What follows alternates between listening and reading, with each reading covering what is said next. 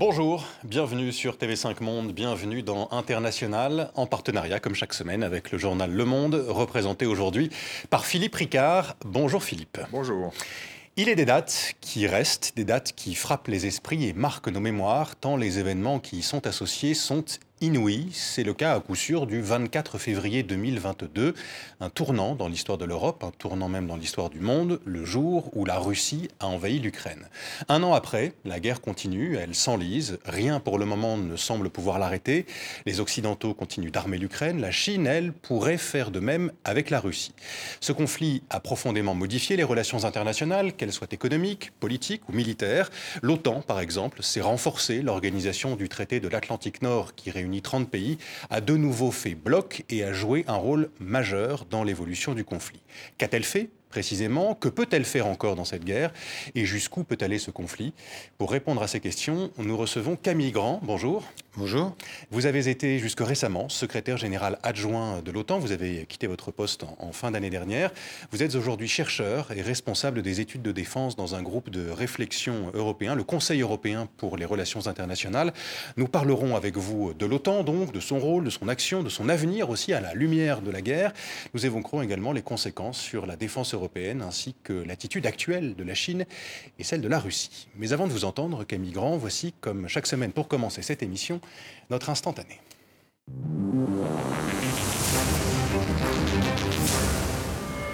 J'ai pris la décision d'une opération militaire spéciale.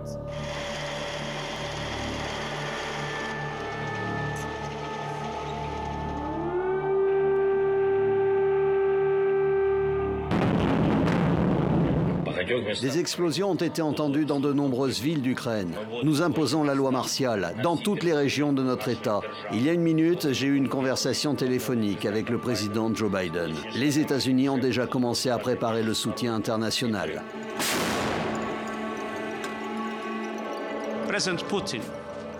Président Poutine, au nom de l'humanité, ramenez vos troupes en Russie. Au nom de l'humanité, ne permettez pas que commence en Europe ce qui pourrait être la pire guerre depuis le début du siècle. Since the beginning of the century. Nous devons quitter nos maisons. Qu'est-ce qu'il se passe? Je n'ai jamais pensé que cela arriverait vraiment dans cette vie. Voilà, c'était le 24 février 2022, euh, près d'un an après, euh, Camille Grand. Qu'est-ce que vous vous dites? Aujourd'hui en voyant ces images bah, D'abord, c'est des, souvenirs euh, forts. Hein. C'est mm, bah, d'être réveillé au milieu de la nuit pour euh, comprendre que ça arrive. Alors, euh, à l'OTAN, ça faisait plusieurs mois qu'on discutait de l'éventualité de cette invasion russe, mais c'est vrai que on ne savait pas si elle aurait lieu le jour dit et on ne savait pas si l'ampleur que prendrait ce conflit. Et moi, avec une année euh, de recul, euh, ce qui me frappe, c'est l'extrême violence de ce conflit. Euh, à l'époque, on avait pu imaginer que ce serait une incursion, que ce serait la reprise des hostilités dans le Donbass. Et ce qu'on a vu, c'est le retour de la guerre en Europe, c'est-à-dire un conflit d'une violence et d'une ampleur qu'on n'en a en réalité pas connu depuis 1945.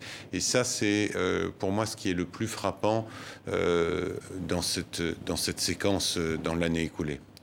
Qu'est-ce qui s'est passé le, 24 février 2022 euh, au sein même de l'OTAN? Vous étiez euh, relativement prêt, euh, il y avait du renseignement là-dessus, notamment de votre côté, c'était très clair. Mais qu'est-ce qui s'est passé ce jour-là? C'était quand même la stupéfaction, j'imagine Alors, c'était pas la stupéfaction, puisqu'on s'attendait et on, savait que cette, cette opération était, se, se, préparait. Il y avait vraiment tous les indicateurs de renseignement qui étaient presque ouvert, hein, puisque la, Russie massait des troupes le long de la frontière ukrainienne depuis plusieurs semaines, euh, et que euh, tout, indiquait qu'une une opération se, se préparait. Ce, qu'on ne savait pas, c'est quelle serait l'ampleur de cette opération. Euh, et, effectivement l'heure exacte ou le jour exact de, des choses. Alors, on a tous été réveillés au milieu de la nuit euh, pour se, précipiter au siège de l'OTAN et, commencer à, réfléchir avec les alliés, avec les 30 alliés de l'OTAN, euh, à ce qui allait suivre et à comment est-ce qu'il fallait positionner l'alliance, à la fois pour défendre le territoire européen, puisque personne ne pouvait savoir à ce moment-là quelle, serait la direction que prendrait ce, conflit. Euh, pour euh, savoir également comment euh, aider l'Ukraine, c'est devenu très vite une priorité. et puis essayer bien sûr de comprendre ce qui se passait sur le terrain et, finalement de, de, prendre la mesure à la fois de l'invasion russe, euh, mais aussi de la résistance ukrainienne qui s'est très rapidement imposée comme euh, impressionnante, euh, avec ce, fameux mot de, Zelensky disant qu'il n'avait pas besoin d'un vol pour quitter Kiev, mais, mais d'armes pour résister. Euh, depuis le 24 février 2022, depuis le début de la guerre, Camille Grand, euh, euh, l'OTAN joue à nouveau un, rôle politique, diplomatique et militaire majeur, et ce après quelques années difficiles. Séraphine Charpentier et Séverine André se sont intéressés au renouveau de l'organisation. C'est notre focus, récit de ce réveil qui a permis également à l'OTAN de se renforcer comme jamais, à en croire le président des États-Unis.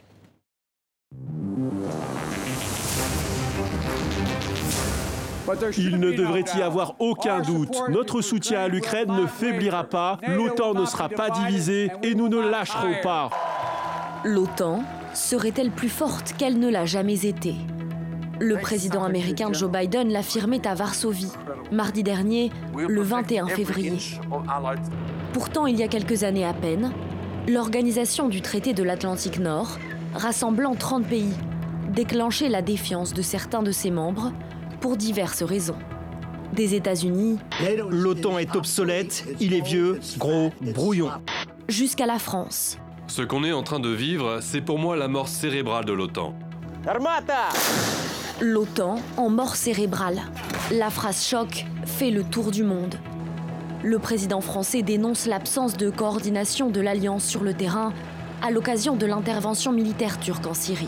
Il y a toujours cette division qu'on pensait un peu dépassée entre ce qu'on appelle grossièrement dans le, dans le langage otanien, entre le flanc Est et le flanc Sud. Et ce qui nous amène à la question centrale que pose Macron aujourd'hui, quelle est la finalité politique de l'Alliance? Sa finalité, l'Alliance militaire semble l'avoir retrouvée. À cause d'un électrochoc, la guerre en Ukraine. L'offensive russe en Ukraine a frappé fort, des frappes euh, coordonnées, des dizaines de morts et plusieurs installations et infrastructures ukrainiennes détruites. Immédiatement, l'OTAN se mobilise. Les pays membres envoient des armes sophistiquées, des munitions, des équipements à Kiev pour un montant de plusieurs dizaines de milliards de dollars. Ils forment aussi les militaires ukrainiens. L'Alliance impose à la Russie des sanctions de plus en plus lourdes et affiche surtout son unité. Poutine pensait que nous étions divisés. Il pensait pouvoir affaiblir l'Union européenne et l'OTAN. Il a mal calculé. Et il le voit se retourner contre lui. L'OTAN et l'UE sont désormais plus résolus et unis que jamais. L'objectif est d'éviter la propagation du conflit. L'OTAN déploie des militaires dans l'est de l'Europe. En tout, 40 000 soldats sont présents sur place appuyé par des moyens aériens et navals. L'OTAN se muscle et repense le positionnement de ses forces et leur rôle. C'était en juin dernier, au sommet de Madrid. Il s'agit du plus grand remaniement jamais entrepris depuis la guerre froide. Là où la Russie de Vladimir Poutine s'attendait à voir une alliance à la solidarité qui s'étiole, Moscou la voit s'agrandir. En Europe, deux pays sortent de leur neutralité. Ma position reste la même. Le moment est venu de ratifier les adhésions de la Finlande et de la Suède pour en faire des membres à part entière dans nos rangs. Faire bloc et continuer à fournir en armes l'Ukraine, dont les stocks se vident plus rapidement qu'ils ne sont réapprovisionnés. Un défi lancé aux pays membres de l'Alliance, dans l'attente d'une victoire nette de Kiev, contraignant Moscou à négocier mais ce soutien, coûteux, pourra-t-il perdurer si une victoire ukrainienne n'arrivait pas dans les prochains mois? On va, revenir, on va revenir, Camille Grand, mm. sur euh, plusieurs points évoqués dans, ce sujet, sur les relations entre l'Union européenne et, euh, l'OTAN, euh, sur également le rôle de la, de, la Russie dans, cette, dans cette guerre. je voudrais qu'on s'arrête quelques instants sur le soutien qui était évoqué à la toute fin. Est-ce que le soutien militaire, avec ces armes, ces munitions qui sont données à l'Ukraine, peut durer dans le temps C'est une vraie question aujourd'hui. Alors, la réponse courte est oui, mais évidemment, ça n'interdit pas qu'il y ait des, tensions sur, tel, ou tel, type d'équipement. Euh, les Ukrainiens ont demandé dès le début du conflit une assistance militaire euh, à, l'Occident. Euh, c'est les pays de l'OTAN, les pays de l'Union européenne, quelques autres qui, fournissent cette assistance. Elle est montée en puissance assez progressivement, à la fois pour des raisons militaires sur le terrain. personne n'imaginait, soyons honnêtes, que l'Ukraine tiendrait une année. Donc il s'agissait au départ de leur donner les moyens de, je dirais, compliquer la, vie des Russes, de résister immédiatement, donc avec des moyens qui soient immédiatement utilisables, des missiles anti-chars, des choses de ce type-là. Et puis progressivement, on a vu la livraison de moyens d'artillerie, la livraison de moyens blindés euh, et, des armes de plus en plus sophistiquées. Personne n'imaginait que l'Ukraine pouvait tenir aussi longtemps? C'était pas euh, le, scénario auquel euh, euh, qui était. À l'OTAN, c'est ce que vous vous disiez. À, l'OTAN, il y avait vraiment une inquiétude qui était de dire est-ce que l'Ukraine va pouvoir tenir plus de quelques semaines? Alors. Vu l'ampleur de l'invasion, une fois qu'on a vu l'ampleur de cette invasion et, vu le, déséquilibre des forces également, c'était vraiment une, c'était vraiment une inquiétude. Alors, en se disant euh, que le, conflit s'arrêterait peut-être, mais selon des termes russes, euh, c'est-à-dire euh, avec, un, avec une Ukraine en partie occupée. et, c'était vraiment ça. Les Ukrainiens ont été d'un courage immense, ont démontré au monde entier qu'ils étaient prêts et désireux de résister pied à pied à cette invasion. Et ils ont été euh, capables de résister à ça parce que d'abord les forces ukrainiennes sont des forces qui s'étaient euh, modernisées depuis euh, l'invasion, la première invasion de 2014. Mmh. N'oublions jamais que pour les Ukrainiens, cette guerre a commencé il y a 9 ans. Elle n'a pas commencé il y a un an et un jour. Elle a commencé il y a 9 ans euh, au moment de l'annexion euh, de, la Crimée, au moment du début du conflit euh, ouvert dans le Donbass. donc pour eux, et pendant toute cette période, les forces ukrainiennes se sont professionnalisées, se sont modernisées plus que ce qu'on voyait en tout cas publiquement. et ça, avec le, soutien de l'OTAN d'ailleurs. Et avec le, avec le soutien d'un certain nombre de pays de l'OTAN et de l'OTAN de manière plus, plus indirecte, mais il y avait des échanges et il y a eu une formation de, forces ukrainiennes qui se sont révélées être nettement meilleures euh, que, les forces russes, mieux encadrées, hmm. déjà mieux équipées et capables euh, de résister, et surtout avec un moral infiniment supérieur face à des soldats russes qui ne savaient pas trop pourquoi ils étaient là, qui en avaient expliqué que c'était une sorte de promenade de santé, qu'ils allaient être accueillis en libérateurs, et qui se sont trouvés devant une opposition euh, euh, ferme euh, et, voire très dur dans certains endroits, ce qui leur a permis dans un premier temps de stopper finalement le plan d'invasion et d'occupation des grandes villes ukrainiennes, et, dans un deuxième temps de pouvoir reprendre la main, et même à partir de l'automne, de reprendre des territoires de manière impressionnante. La Pologne a livré ce vendredi un, premier tank Léopard, Léopold 2, pardon. Léopard. Léopard 2, pardon, euh, c'est la confusion avec la Belgique, les, Léopard 2 euh, à, l'Ukraine. À quoi peuvent servir, après un long débat, notamment avec les Allemands qui ne voulaient pas la réexportation de ce matériel, à, quoi peuvent euh, servir ces, matériels, ces tanks précisément maintenant? Alors, la, livraison de blindés lourds, donc de chars, a, fait l'objet de beaucoup de débats parce que c'était considéré, moi j'ai toujours penser que l'idée qu'il y avait des armes offensives et des armes défensives était discutable, mais euh, c'était considéré comme un petit peu escalatoire par rapport à un certain nombre de pays. C'était une ligne rouge pour la France, notamment pendant longtemps. Alors ça a été présenté comme une, comme une sorte de, de, ligne rouge, et effectivement, euh, les Français, les Allemands disaient euh, pas les chars pendant longtemps. Ce débat bougeait assez vite pendant l'hiver, après un, long moment d'hésitation, avec euh, la décision française de, livrer des chars légers, la décision britannique de livrer des chars Challenger, et puis euh, l'ouverture faite par l'Allemagne qui a en quelque sorte libéré euh, ces chars Léopard qui ont une particularité, c'est que c'est le char le plus fréquent en Europe. Donc ça a ouvert la possibilité. Il y en a 2000 stock, Il y en a de l'ordre de 2000 en stock dans les armées européennes. Donc ça a ouvert la possibilité pour une douzaine de pays de, donner ces chars. Et la Pologne, qui demandait euh, à corps et à cri à l'Allemagne l'autorisation de réexporter ses chars vers l'Ukraine, puisque c'est le, droit du, pays constructeur, du, pays constructeur qui, qui, s'applique, et c'est important de rester euh, respectueux de ce, principe, a dit a obtenu cette autorisation et elle va être le premier pays à livrer ces chars. Mais à quoi servent-ils Alors, sur le terrain, ils, servent, ils vont servir à deux choses, me semble-t-il. La première chose, ça va être de donner aux Ukrainiens, avec un matériel moderne et efficace, une capacité de résistance supérieure face à des forces russes qui sont encore une vraie supériorité numérique. Et donc, euh, on, ça, le char Léopard 2, dans ses variantes les plus modernes en particulier, euh, tire plus loin et plus efficace que beaucoup des... des... Pour, la qualité, la quantité côté... Euh, voilà, il y a l'idée que la qualité vienne, vienne suppléer à tout ça. Donc ça va être d'abord un moyen défensif et ensuite ça va être un moyen qui peut permettre s'il est livré en nombre suffisant, de reprendre l'initiative euh, sur le terrain mmh. et donc euh, aux, Ukrainiens de repartir à l'offensive. Vous avez publié euh, ce jeudi, Camille Grand, une tribune dans le journal Le Monde. Vous écrivez que la réaction de l'OTAN s'est structurée autour de trois axes. Dissuader toute velléité d'attaque russe, éviter tout risque d'escalade et apporter un soutien ferme à l'Ukraine. Concilier les, les deux derniers, soutenir l'Ukraine tout en évitant que la guerre ne s'étende. Ça n'est pas simple, on l'a entendu, hein, tous les débats autour d'une éventuelle mm. co-belligérance, jusqu'où faut-il aller, quelles sont les armes qu'on peut donner à l'Ukraine ou non. Est-ce que cette position est viable? Est-ce que c'est une position que l'OTAN peut tenir encore longtemps? Oui, parce que finalement, la position euh, d'éviter toute escalade et d'éviter un conflit entre l'OTAN et la Russie, elle repose sur un principe très simple qui est pas de troupes de l'OTAN, pas d'avions de l'OTAN euh, dans l'espace aérien ukrainien, pas de troupes de l'OTAN sur le sol ukrainien. C'est ça le principe de la co-belligérance et c'est à, ça que euh, euh, c'est une, ça c'est une ligne rouge sur laquelle tous les alliés sont d'accord. Ils ont d'ailleurs refusé aux Ukrainiens qui le demandaient la mise en place d'une zone d'exclusion aérienne parce que ça aurait impliqué, ou en tout cas ça aurait conduit au risque d'un conflit ouvert avec la Russie.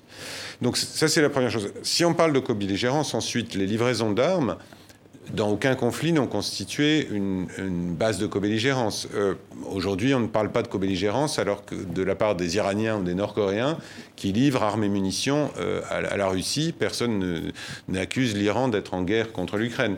Donc là-dessus, il faut, je pense, euh, rester calme sur les choses. Les, Russes jouent un petit peu avec nos peurs en disant si vous livrez ça, c'est comme si vous étiez en guerre avec nous en pratique, euh, les différentes décisions qui ont été prises euh, le temps passant n'ont pas conduit à créer cet état, un état de guerre quelconque avec la Russie. Est-ce que ça laisse entendre que les Alliés pourraient livrer des avions du coup aussi? Parce que peut-être que là, ça serait une forme d'escalade aussi, non? Alors, pour les avions, il y a. C'est nécessaire d'envoyer les avions. D'abord, bon, les avions, c'est très compliqué parce que là, pour le coup, il faut vraiment des mois de formation. Euh, on peut pas. La Pologne dit ce vendredi soir qu'elle pourrait former des pilotes Absolument. ukrainiens. Alors, deux, pays ont déjà annoncé être prêts à former des pilotes ukrainiens, le Royaume-Uni et maintenant la Pologne. Euh, d'autres pays n'ont pas exclu de livrer des avions, c'est le cas des, Pays-Bas, c'est le cas de, la France également. Emmanuel Macron a dit que rien n'était interdit, euh, même si ça n'était pas à l'ordre du jour aujourd'hui. La question des avions, c'est à la fois une question technique, combien de temps on va mettre pour former les pilotes, et deuxièmement, avec des équipements extrêmement euh, coûteux, euh, compliqué à opérer, euh, à partir de quel moment est-ce que ça fait la différence sur le terrain? Il y a des scénarios dans lesquels la livraison d'avions, par exemple F-16, peut aider les Ukrainiens à non seulement reprendre l'initiative dans les airs où l'armée russe est dominante, même si c'est pas, elle n'a pas une maîtrise complète de l'espace aérien ukrainien, euh, donc pour moi, ça n'est pas exclu, mais c'est évidemment pas à l'ordre du jour aujourd'hui, ne serait-ce qu'à cause des délais techniques. Euh, L'OTAN est renforcée, écrivez-vous aussi dans cette euh, tribune. Elle pourrait bientôt avoir par ailleurs deux nouveaux membres, la Finlande et la Suède, qui veulent entrer dans l'OTAN, sortant ainsi de leur neutralité historique, on en a beaucoup parlé, pourraient parce que rien n'est fait, surtout pour la Suède. L'un des 30 pays membres de l'OTAN s'oppose à son adhésion, et il ne suffit que d'un membre, hein, mmh. euh, c'est la Turquie, en cause la présence en Suède de militants kurdes, des terroristes, hein, selon le président turc, qui s'est à nouveau emporté le mois dernier contre la candidature suédoise.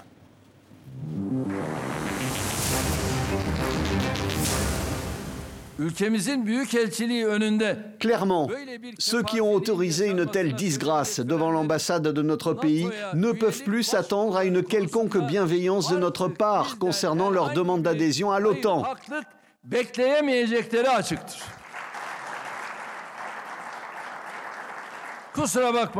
Avec tout mon respect, nous l'avons dit dès le début, vous laissez les organisations terroristes se déchaîner dans vos avenues, dans vos rues, partout, et vous vous attendez à ce que nous soutenions votre adhésion à l'OTAN. Ce n'est pas possible. Ne vous attendez pas à un tel soutien de notre part. L'adhésion de la Suède à l'OTAN est mal engagée, celle de la Finlande, ça semble être un peu plus, euh, simple. Euh, sur la Suède, est-ce que la Turquie pourrait changer d'avis et si oui, à cause de quoi ou à cause de qui? Alors d'abord, euh, en pratique, le président Erdogan négocie souvent assez bien ce, genre de, de, séquence. Et précédemment, au moment du sommet de Madrid, quand il s'agissait d'acter la, la, demande d'adhésion, et donc là qui était une première étape euh, essentielle, euh, ça s'est joué à Madrid même, où, Erdogan a négocié avec les premiers ministres suédois euh, et, finlandais les termes de cette adhésion. Donc il y a déjà une première étape qui a été franchie, et donc je, il me semble que pour Erdogan, ce sera compliqué d'expliquer que ce qu'il avait obtenu en, juin dernier a été n'était pas suffisant. là? Donc je pense qu'il y a une, un peu une séquence, euh, on va voir d'ici le sommet de Vilnius en juillet prochain, comment est-ce que cette affaire se, déboucle? Les élections turques peuvent jouer un certain rôle, notamment voilà. les battus. Vous escomptez sa défaite? Je pas sa défaite, mais on peut, on peut, on peut imaginer que les, élections jouent dans les deux sens. D'une part, un, un président euh, réélu, euh, conforté, euh, n'aurait pas besoin de rejouer cette carte euh, nationaliste dans la séquence post-électorale, ou évidemment, s'il y a un changement de, politique en Turquie, ça, ça, rebat les cartes en suivant ce, qui, sort des élections. Mais fondamentalement, on est dans, un, dans, dans, une, dans une discussion où la Turquie et la Hongrie, je pense qu'il ne faut pas oublier qu'il y a deux pays, parce que ça joue aussi dans la, position turque de pouvoir dire je ne suis pas seul. Ce sera début mars pour la Hongrie. Euh, euh, le Parlement doit, se, doit, doit se prononcer début mars. Il, y a une annonce, mais, mais, mais en même temps, j'ai entendu le Premier ministre Orban dire qu'il avait beaucoup de compréhension pour la position de la Turquie, que la Hongrie elle-même n'était pas aussi à l'aise avec des positions prises par les... Et puis il est lui-même très pro-russe. Voilà. Donc, euh, donc il y a méfiant? Donc moi, j'attends de voir. C'est une bonne nouvelle que la Hongrie est avancée dans, son, processus de ratification, que ce, soit lancé. On va voir ce qui va sortir de, ce, débat parlementaire euh, en, euh, à, Budapest. Il y a trois autres candidats à l'entrée euh, dans l'OTAN, la Géorgie, la Bosnie-Herzégovine et l'Ukraine.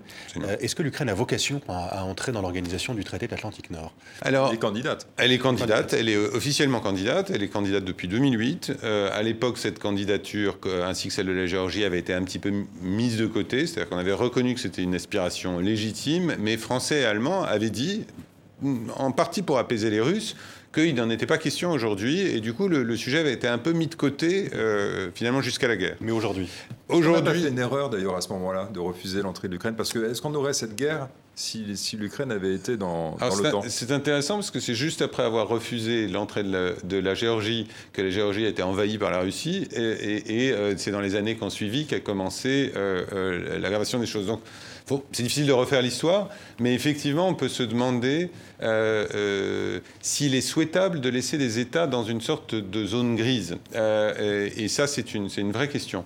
alors aujourd'hui, la, demande ukrainienne est très forte, elle est soutenue par un certain nombre de pays dans l'Alliance, mais il n'y a pas de consensus pour les faire rentrer ou les faire rentrer vite en tout cas.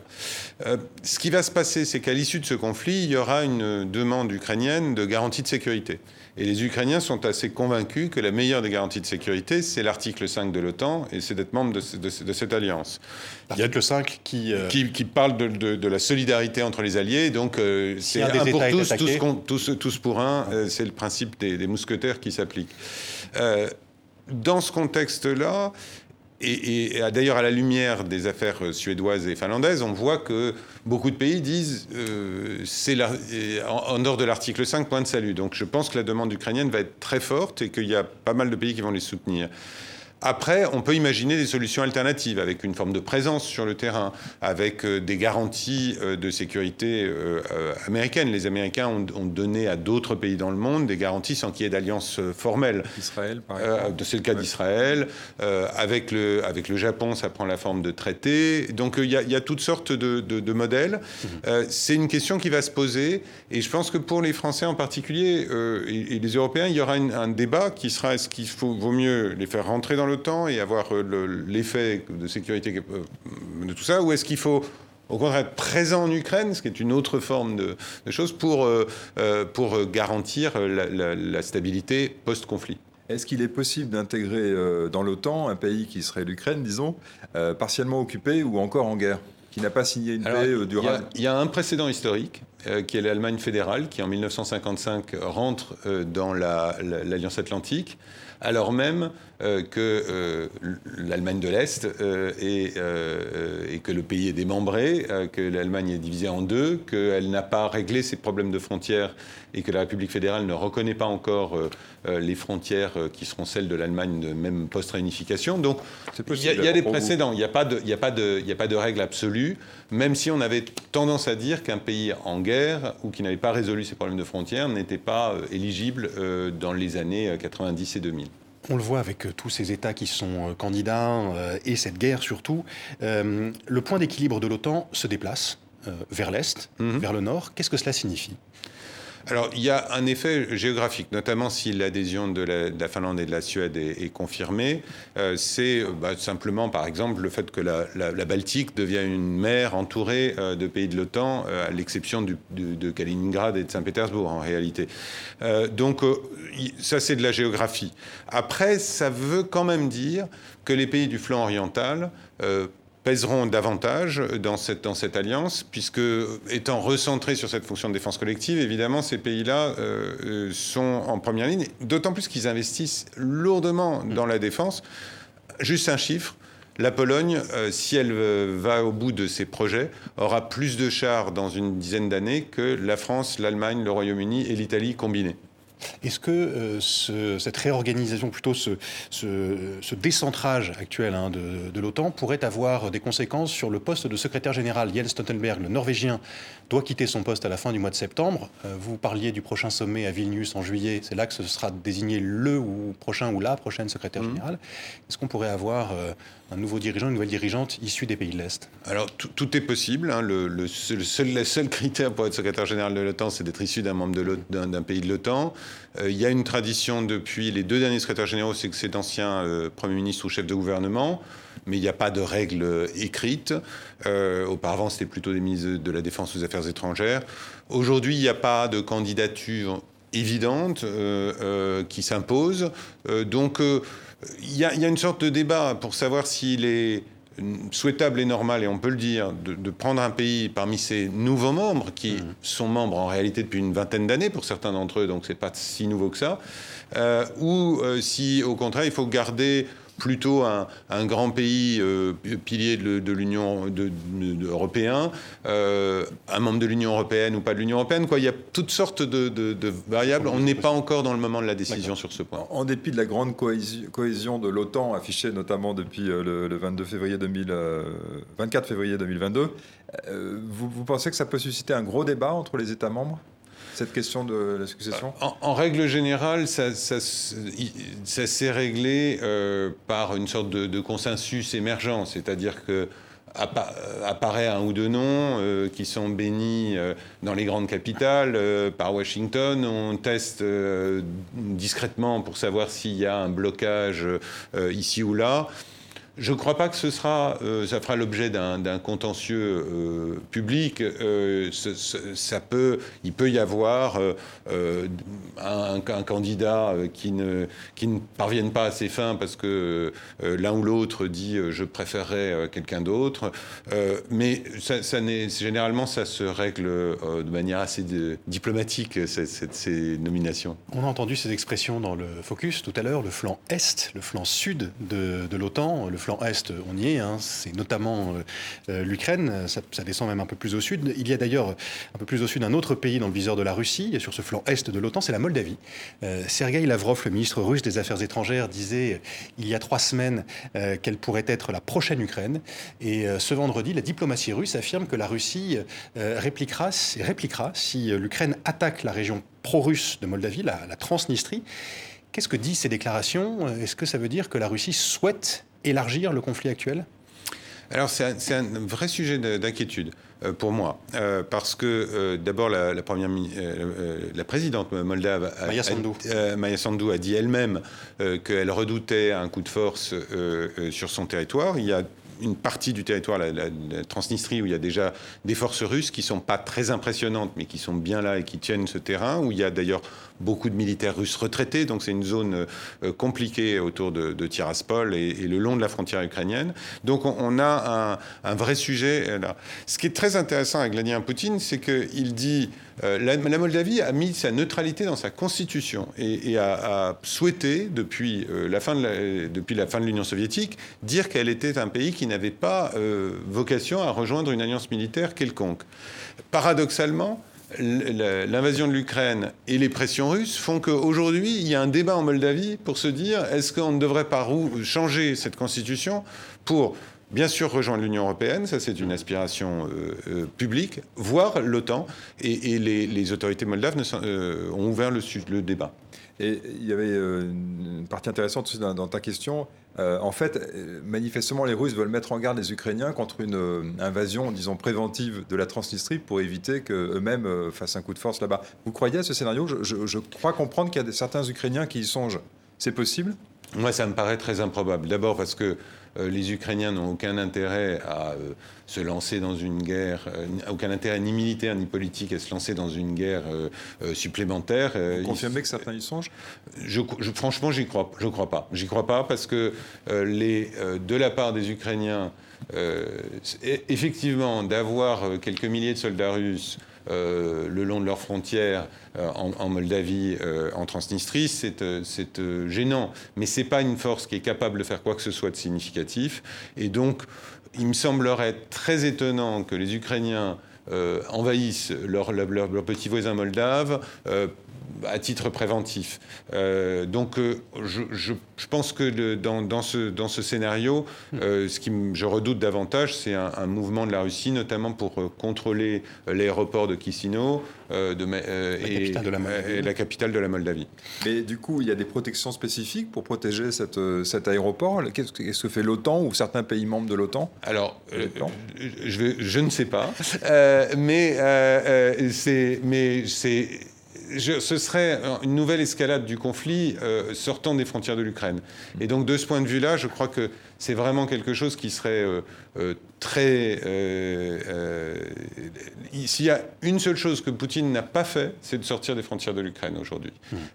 il a utilisé le territoire de la Biélorussie pour, pour entrer en Ukraine, mais il n'a pas forcer euh, la Biélorussie à entrer dans le conflit, euh, et pas plus. Euh, le, conflit ne s'est pas déporté ni en Moldavie, ni en Géorgie, dans les, dans les, dans les pays voisins. On parlait des pays d'Europe de l'Est, Camille Grand, même s'ils font partie de l'Union européenne, ces pays semblent avoir plus confiance en l'OTAN quand l'Union pour les défendre. Par ailleurs, euh, d'autres pays de, l'Union, pas seulement les pays de l'Europe de l'Est, hein, font confiance aux armes américaines, exemple avec les, avions de combat F-35 qui ont été achetés par l'Allemagne, par l'Italie, par les Pays-Bas, par la Belgique. Est-ce que l'OTAN euh, empêche, euh, d'une certaine manière, l'émergence d'une réelle défense européenne? C'est un dossier la défense européenne dont on entend de plus en plus parler, mais voilà, là on sent qu'il y a quelque chose qui coince. Alors c'est un débat récurrent, euh, mais ce que moi ce que je constate, c'est que depuis le début de cette crise, euh, c'est plutôt un débat qu'on a mis de côté, euh, parce que la compétition entre les deux organisations serait évidemment ridicule dans un contexte de guerre en Europe. Euh, on a vu que euh, l'OTAN et l'Union européenne ont signé une nouvelle déclaration conjointe qui affirme leur euh, proximité stratégique. C'est en janvier, C'est en janvier 2023 et que finalement les deux organisations ont trouvé leur rôle dans, cette crise. L'OTAN protège l'Europe, elle est dans son cœur de métier qui est la défense collective, la défense territoriale de l'Europe. C'est une mission que l'Union européenne n'a jamais cherché à prendre, pendant que l'Union européenne mobilise des moyens financiers important pour soutenir l'Ukraine et euh, découvre euh, un rôle, se découvre un rôle militaire dans la formation des Ukrainiens ou les, livraisons d'armes. Vous l'évoquiez à l'instant, les Européens dépensent beaucoup d'argent pour aider l'Ukraine, un peu moins peut-être pour refonder leur, refaire leur, armement. Emmanuel Macron à Munich il y a quelques jours disait les, les Européens ont besoin de faire cet effort d'investissement pour garantir une, une sécurité européenne. Besoin peut-être, mais est-ce qu'ils en ont réellement les moyens aujourd'hui, les Européens? Oui, euh, cette question des moyens me paraît toujours un peu, discutable. Euh, on parle, l'OTAN a fixé comme objectif d'être à 2% du PIB euh, pour les, États, ses États membres. C'est un, chiffre qui est maintenant repris par l'Union européenne comme étant un objectif. On n'y est pas encore. Mais euh, en, pratique, pendant la guerre froide, la plupart des pays européens dépensaient entre 3 et 4 points de PIB pour la défense. Donc, euh, c'est pas une course aux armements ou, euh, des chiffres délirants qui, sont, en jeu. c'est des augmentations de quelques décimales de PIB consacrées à la défense dans un contexte stratégique vraiment dégradé. Mais pour vous, il y a un vrai réarmement qui est enclenché suite à cette euh, invasion.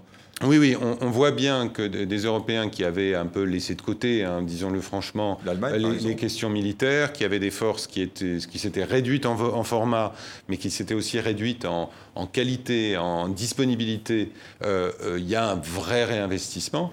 L'Allemagne a annoncé 100 milliards pendant les cinq prochaines années pour moderniser la Bundeswehr. C'est significatif et on voit que c'est presque une remise à niveau hein, euh, qui, est en jeu. Euh, la France, pour sa part, a annoncé une loi de programmation militaire qui, en pratique, va revenir à doubler le budget de la défense sur une période de 10 ans. C'est là aussi euh, significatif, mais finalement, les Européens payent une quinzaine d'années de ce qu'on a appelé les dividendes de la paix, c'est-à-dire une vision un peu naïve euh, des, relations internationales où les choses se présentaient bien. Après la fin de la guerre froide, c'est ça? Ouais. Euh, cette volonté européenne de construire une, une défense commune, comment est-elle perçue par les, par les États-Unis? Est-ce qu'elle la voit Alors, euh, les États-Unis, là-dessus, ont, un peu évolué. Euh, euh, Joe Biden a signé avec Emmanuel Macron une déclaration conjointe à Rome en 2021 où il, dit, où il, indiquait que les États-Unis ne voyaient pas d'un si mauvais œil que cela la, construction d'une défense européenne. Je pense que les Américains, après avoir redouté ce qu'ils appelaient le, le, découplage, la duplication par l'Union européenne des moyens de l'OTAN, aujourd'hui reconnaissent que ça apporte quelque chose et que les deux euh, peuvent se soutenir mutuellement en réalité. À l'inverse, du côté européen, il y a quand même un petit doute sur euh, le prochain président américain et si ça pouvait être, euh, bah, si ça devait être Trump ou un de ses affidés, peut-être que ça pourrait relancer les débats sur la, défense européenne, non? C'est un peu ce qu'espèrent les Français, sans, le dire bien sûr, parce que. Alors, les Français sont parfois un peu critiqués pour dire tout haut ce que beaucoup de gens pensent tout bas. Et la question de la, fermeté de l'alliance américaine, pour moi, de, de l'engagement américain. Alors, pour avoir vécu les, années Trump à l'OTAN, c'était euh, pas forcément de tout repos euh, de se demander si le président des États-Unis allait, euh, ce qu'il a fait dans la durée, mais au départ, il y avait quand même ce, mot d'une OTAN considérée comme obsolète, une critique perpétuelle des Européens pour que, parce qu'ils ne dépensaient pas assez. et donc, c'est une inquiétude. Moi, je crois qu'il serait sain d'avoir en réalité une discussion assez honnête entre Européens et Américains. Parce que quel que soit le prochain président des États-Unis, les États-Unis ont une priorité chinoise euh, qui est évidente dans les cercles stratégiques, euh, qui est un défi d'une ampleur euh, considérable, et, les Européens doivent en faire davantage. Et cette discussion n'existe pas en fait Je trouve que cette discussion n'est pas posée en termes aussi clairs et honnêtes qu'elle pourrait l'être. C'est-à-dire avec des Américains qui disent clairement ce qu'ils attendent des Européens, à la fois en Europe euh, mais aussi hors du théâtre européen, et des Européens qui disent euh, nous sommes prêts à prendre une vraie part du fardeau plutôt que de se dire, une fois l'affaire ukrainienne calmée, on va pouvoir revenir au business as usual et, et s'en remettre aux Américains pour notre sécurité. Intéressons-nous maintenant quelques instants à la Russie, au discours de ses dirigeants, à commencer par Vladimir Poutine, qui mardi dernier, dans son discours à la nation, a de nouveau pris pour cible les Occidentaux.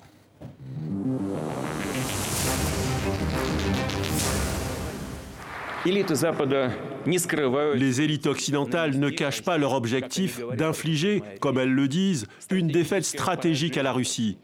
Qu'est-ce que cela signifie? Pour nous, qu'est-ce que cela signifie? Cela signifie en finir avec nous une bonne fois pour toutes.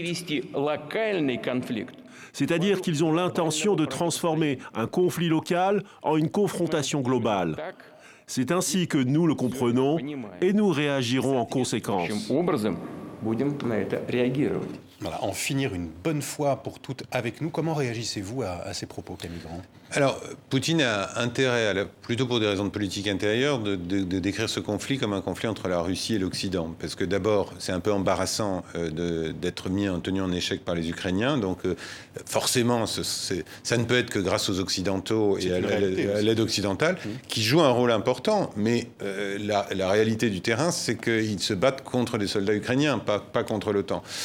La deuxième chose, c'est qu'on voit cette vision du monde euh, en, réalité assez déformé de Poutine, euh, qui euh, décrit un Occident qui cherche la, destruction de la Russie, alors même que les 20 dernières années ont été des tentatives répétées de tendre la main à la Russie, de créer un, alors un, conseil OTAN-Russie pour ce qui s'agit pour de l'OTAN, de trouver toutes sortes d'excuses aux différents moments de la Russie. Je me souviens après la Géorgie, les Américains annonçaient un reset avec les, les avec la Russie et euh, Nicolas Sarkozy négociait euh, une paix euh, finalement au terme qui est assez proche de, ce que souhaitait Vladimir Poutine. Donc on, voit bien que les, choses sont... il y a vraiment une histoire qui est racontée au peuple russe qui est inquiétante de ce point de vue-là parce qu'elle est tellement déconnectée de la réalité qu'elle entretient une, forme de paranoïa à mon sens très largement injustifiée. Vous croyez du côté russe à, à une, nouvelle, une nouvelle offensive euh, au printemps ou est-ce qu'elle est déjà commencée d'ailleurs avec cette espèce de guerre d'attrition qu'on constate à Bakhmut Alors depuis la fin du mois de janvier, on voit que le, conflit s'est vraiment intensifié dans, le Donbass, euh, que ça ressemble en réalité à un début d'offensive. Euh, la vraie question, c'est est-ce que les Russes sont capables de faire beaucoup plus? C'est-à-dire, est-ce que la mobilisation décidée à l'automne dernier de, près de 300 000 hommes euh, va euh, faire la différence, au moins par le nombre. Euh, les, premières nouvelles du front, si on peut dire, des, combats du mois écoulé, ne donnent pas l'impression d'une armée russe qui a des capacités offensives impressionnantes et qui a reconstitué un potentiel offensif qui leur permettrait de au moins contrôler l'espace qu'ils ont officiellement, dont ils ont annoncé l'annexion. Euh, donc euh, on est plutôt dans un scénario euh, d'un conflit qui reste un conflit de, tranchées en quelque sorte, avec des duels d'artillerie, des avancées de, quelques kilomètres, que des, grandes percées. Mais pour moi c'est le scénario de référence, mais c'est vrai que d'autres peuvent se matérialiser dans, les, dans les semaines qui viennent. Il nous reste une dizaine de minutes, on a encore quelques sujets à voir avec, euh, avec, vous. Euh, un an après le, après le, début de la guerre, l'Assemblée générale des, des, Nations unies s'est réunie euh, cette semaine. Elle a demandé le retrait immédiat des troupes russes à une écrasante majorité, 141 voix pour, 7 contre. 32 pays se sont abstenus, dont la Chine, on va y revenir. Comment analysez-vous ce, ce vote après donc un an de guerre? Alors, ce qui est impressionnant, c'est que ce vote, c'est les mêmes chiffres euh, qu'il y a euh, quelques mois, c'est-à-dire que les, lignes bougent peu aux Nations Unies. La dernière fois, c'était à l'automne, au mois d'octobre, au, moment de l'annexion. Au moment de l'Assemblée générale et au, moment des annonces sur l'annexion. Quatre euh, c'est une bonne surprise bah, C'est plutôt bien parce que ça veut dire que le, les, les, pays, bon, d'abord, sont à peu près cohérents. Euh, la Russie n'a comme vrai soutien, c'est-à-dire des gens qui, votent contre, euh, quand même euh, la Syrie de Bachar el-Assad, la Corée du Nord, quelques républiques bolivariennes. Nicaragua, l'Érythrée, le Mali. Le Mali, et, et, la nouveauté d'hier soir, c'est effectivement le Mali hmm. qui, malheureusement, marque son, sa proximité avec la Russie. on a... alors, le débat en, réalité sur ce Sud global, c'est une, querelle de chiffres. Effectivement, la grande majorité des États du monde condamnent ces, manœuvres russes, l'annexion de territoires, et ils le vivent et le ressentent comme une guerre, une guerre d'annexion, une guerre coloniale, de presque, j'ai envie de dire. Euh, en même temps, les Russes euh, disent, regardez, euh, il y a une grande partie de la population mondiale qui s'est abstenue, puisque Inde, Chine, mais aussi les républiques ex-soviétiques et un certain nombre de grands pays du Sud, l'Afrique du Sud, etc., s'abstiennent. Moi, je lis ça à travers deux choses. D'une part, euh, une espèce de tradition non alignée consistant à dire euh, nous c'est une affaire du Nord, donc on ne va pas euh, s'en mêler trop. et d'autre part, une critique en réalité des États-Unis consistant à dire il y a des moments où vous n'avez pas respecté le droit international, on n'était pas pour à l'époque, vous ne nous demandez pas aujourd'hui de condamner aussi explicitement que cela euh, la Russie quand elle se comporte mal. Vous faites référence à l'Irak, à l'invasion de l'Irak, les choses. Euh, je voudrais qu'on s'arrête quelques instants sur la Chine maintenant. La Chine, vous le disiez, euh, s'est abstenue hein, de voter la résolution jeudi à l'ONU. Euh, ce vendredi matin, elle a publié un document sur ce que devrait être, selon elle, ce qu'elle appelle le règlement politique de la crise ukrainienne. 12 points, parmi lesquels un appel à tenir des pourparlers de paix et le rejet de tout recours à, à l'arme nucléaire. comment qualifiez-vous ce document? Est-ce qu'il s'agit d'un plan de paix, comme on a pu l'entendre? Alors, Wang Zi, qui était à, Munich et qui a annoncé, le ministre chinois, l'avait présenté comme l'avait présenté comme un plan de paix à l'époque. Hein. donc, euh, ce qui a été publié hier est effectivement euh, euh, quelque chose qui s'apparente à une proposition de règlement du conflit. Les Chinois mm, mm, sont sur une ligne de crête. D'un côté, il y a quand même un message très clair à la Russie sur la question du nucléaire.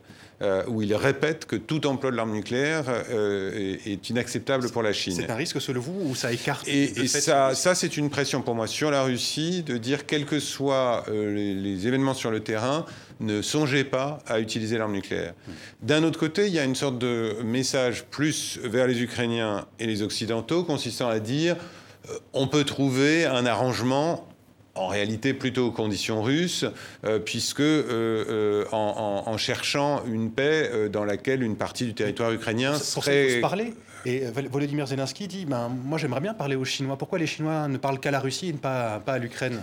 Alors, Il y avoir l'intention de rencontrer Xi Jinping, le chef de l'État chinois. Est-ce qu'il a raison de, de bah, vouloir parler aux Chinois?